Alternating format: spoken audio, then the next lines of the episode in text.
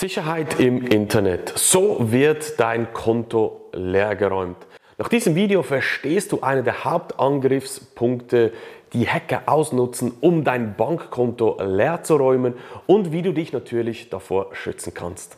Ja, jeder hat heutzutage ein Smartphone dabei, nutzt es für alles, seien es Zahlungen, Banktransfers, E-Mail, Schreiben, auf das Chatten, auf irgendwelchen Webseiten rumsurfen, online was kaufen in China und so weiter.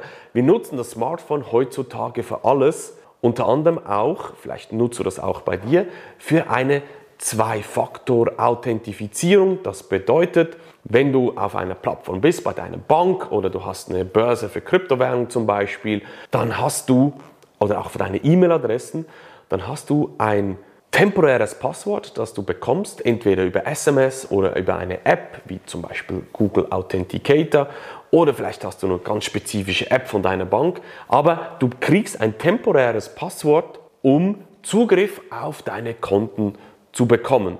Oftmals ist es auch so, dass eben die E-Mail-Konten auch über das Smartphone zurückgesetzt werden können. Das bedeutet, wenn du dich aussperrst aus den E-Mail-Konten, dein Passwort vergessen hast und ähm, du wieder Zugriff haben möchtest, dann wird oft danach gefragt, ja, bitte gib uns deine Telefonnummer an, wir schicken dir an deine Telefonnummer einen Link oder ein neues Passwort oder wir rufen dich an, je nach Plattform, die du nutzt. Das heißt, das Smartphone ist enorm wichtig geworden im Alltag, enorm wichtig fürs, für den täglichen Gebrauch, aber auch um sich zu authentifizieren, zu zeigen, wer man ist, um Zugriff zu bekommen auf die Plattformen, E-Mail, Social Media und so weiter und so fort. Und warum mache ich überhaupt äh, diesen Beitrag hier? Weil ich finde, es ist extrem wichtig, dass die Leute heutzutage alles, was elektronisch ist, man verschickt elektronisches Geld und so weiter, auch sicher im Internet unterwegs ist. Ich habe ein Kollege in den letzten Wochen oder ein Kollege hat mir dieses Bild hier geschickt, dass er selber Opfer wurde von einer sogenannten SIM-Swap-Attacke. Und um die geht es heute. Was ist eine SIM-Swap-Attacke? SIM ist ja die Abkürzung für deine SIM-Karte, die du nutzt in deinem Smartphone drin, damit du eine Telefonnummer hast, ins Internet kannst, Internetverbindung hast und so weiter. Eine Swap-Attacke bedeutet, dass man, dass der Angreifer diese SIM-Karte duplizieren, kopieren möchte, respektive schlussendlich Zugriff auf deine Telefonnummer, auf die Daten, die auf deiner SIM-Karte drauf sind, bekommen möchte, weil die sind wertvoll für ihn.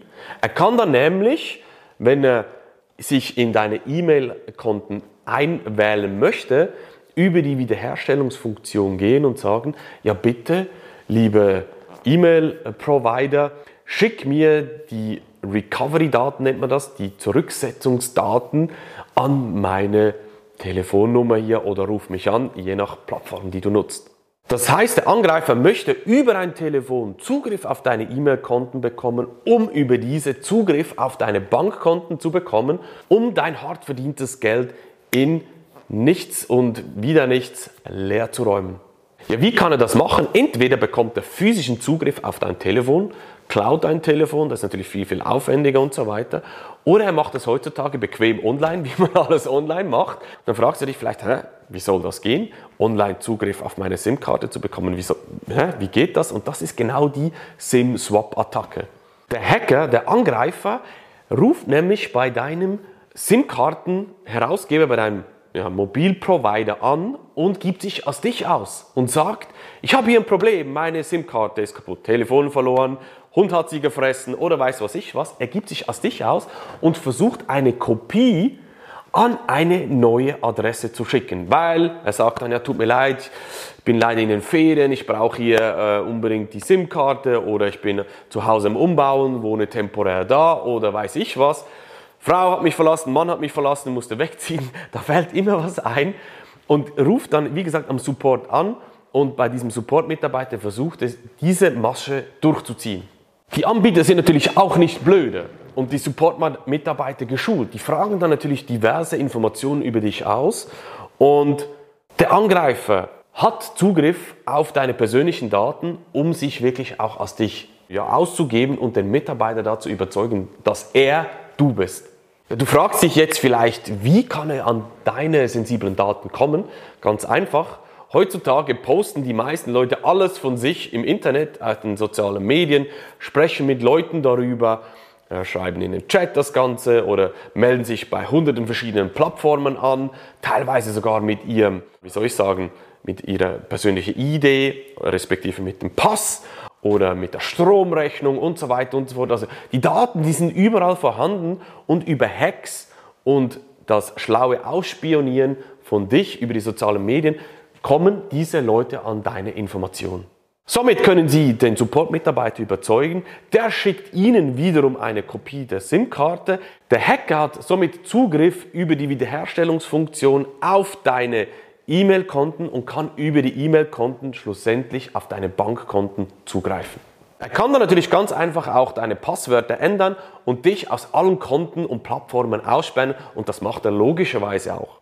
Ich hoffe, es war jetzt im ersten Schritt mal klar für dich, was das Problem ist, wie das Ganze auch umgesetzt wird in der Praxis. Die Frage ist jetzt natürlich, wie kannst du dich davor schützen? Und da gibt es natürlich ganz, ganz viele Möglichkeiten heutzutage und ich finde es auch ganz wichtig, seine Privatsphäre zu schützen, auch zu schauen, was gibt man raus, was nicht, wie bewegt man sich sicher im Internet heutzutage, wie gesagt, Privatsphäre schützen und so weiter. Und ich möchte dir einfach ganz einfache drei Punkte mitgeben, wie du dich schützen kannst vor dieser SIM-Swap-Attacke. Punkt Nummer eins ist, dass du einfach mal schaust, welche Informationen gibst du wirklich preis im Internet über dich? Wo meldest du dich an? Ist es notwendig, diese Plattform hier zu nutzen? Je weniger Informationen du über dich preisgibst, desto einfacher ist es für dich, respektive schwieriger für den Angreifer, diese persönlichen Informationen über dich zu sammeln. Punkt Nummer zwei ist, das sagt zum Beispiel auch allen unseren Kunden in der Investment Academy, unbedingt diese Zwei-Faktor-Authentifizierung nutzen. Weil oftmals nutzen die Leute das gar nicht, weder für E-Mails noch für die sozialen Medien, vielleicht für die Bankkonten, aber es ist ganz wichtig, dass du das nutzt und vor allem auch dein Telefon schützt mit biometrischen Zugangsdaten. Da gibt es ganz unterschiedliche Levels, die man hier nutzen kann, aber wichtig ist, dass man diese Zwei-Faktor-Authentifizierung überhaupt mal nutzt.